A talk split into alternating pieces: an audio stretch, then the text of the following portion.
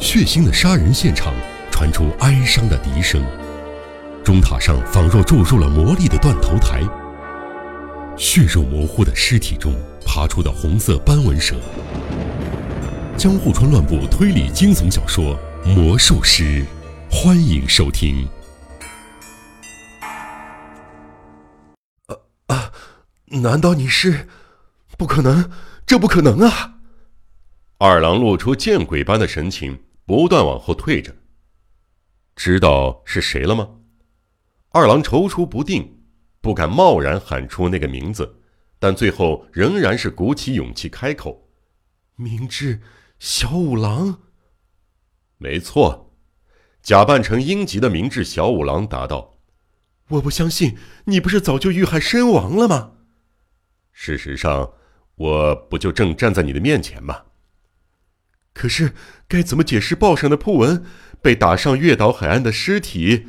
在波月警部住处举行的告别仪式，以及那场盛大的葬礼，哈，那些都是用来欺骗敌人不得不用的手段。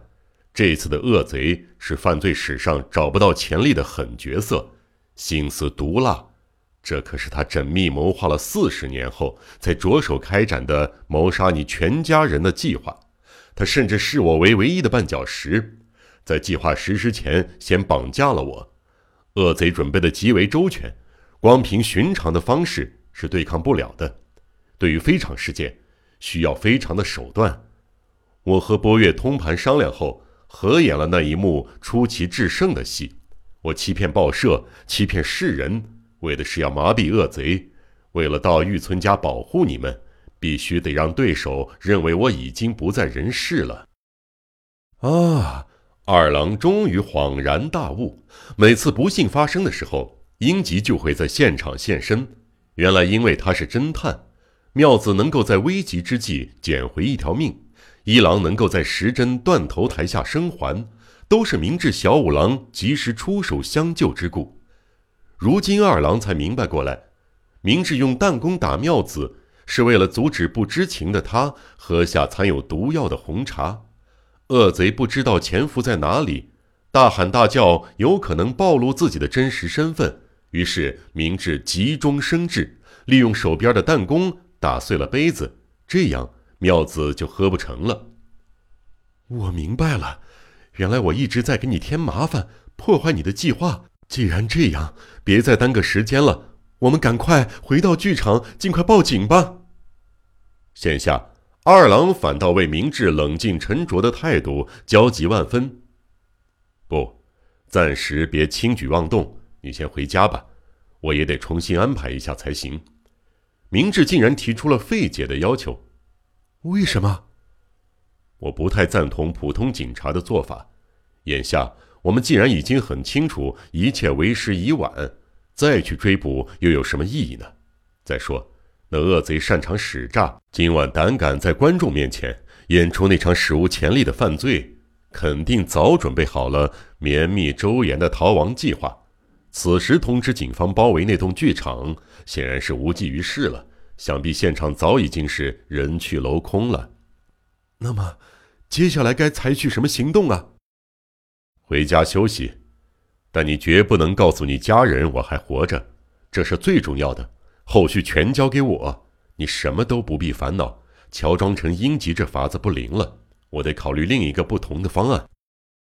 明智一下子静了声，打火机闪烁的火光中，他脸上的肌肉瞬间绷在一起，眼睛里透出难以形容的金光。他以迅雷不及掩耳的速度弯下修长的身子，接着猛地跳了起来。四五间距离远的黑暗中响起“啊”的惨叫声。原来刚才那家伙又折回来偷窥两个人，被明智一石头击中了。追上去！明智吼着，拔腿狂奔。退缩的恶贼飞也似的在幽暗的林木间穿梭。逃亡者和追踪者同时冲出了森林，如一阵黑色旋风跑进夜深人静的小镇。真愚蠢！既然那家伙知道方才都在林中，要绝望还太早，还有机会。说不定恶贼的首领还在剧场。明智一边追赶着，一边断断续续的自责。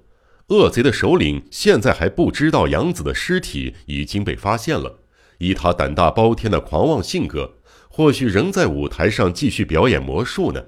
一起追赶凶贼的二郎，已知道还有希望逮住杀害恋人的仇敌，胸口再度不可抑制地涌出对怪物小丑无比的憎恨。他恨不得将那混蛋踩死，抽他的筋，剥他的皮，挖他的眼珠，生生拔下他一颗颗的牙齿。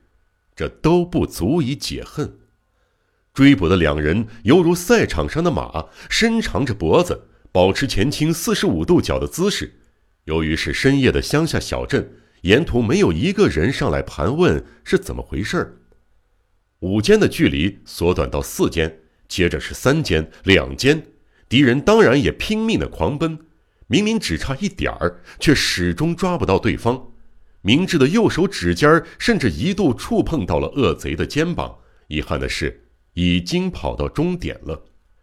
剧场大门面对大马路，而后台出入口则位于一旁的死巷内。恶贼自然往里边跑去了。既然恶贼跑回了剧场，那表示首领还留在场内。忠实的部下为了通知首领，一定是逃进后台了。二郎，你在这里监视，后台的出口是死巷。逃亡路线仅此一条，若有看起来是魔术师的人出来，无需犹豫，立刻逮住。还有，吩咐守门的打电话报警。明智留下二郎，一阵风似的跑进后台。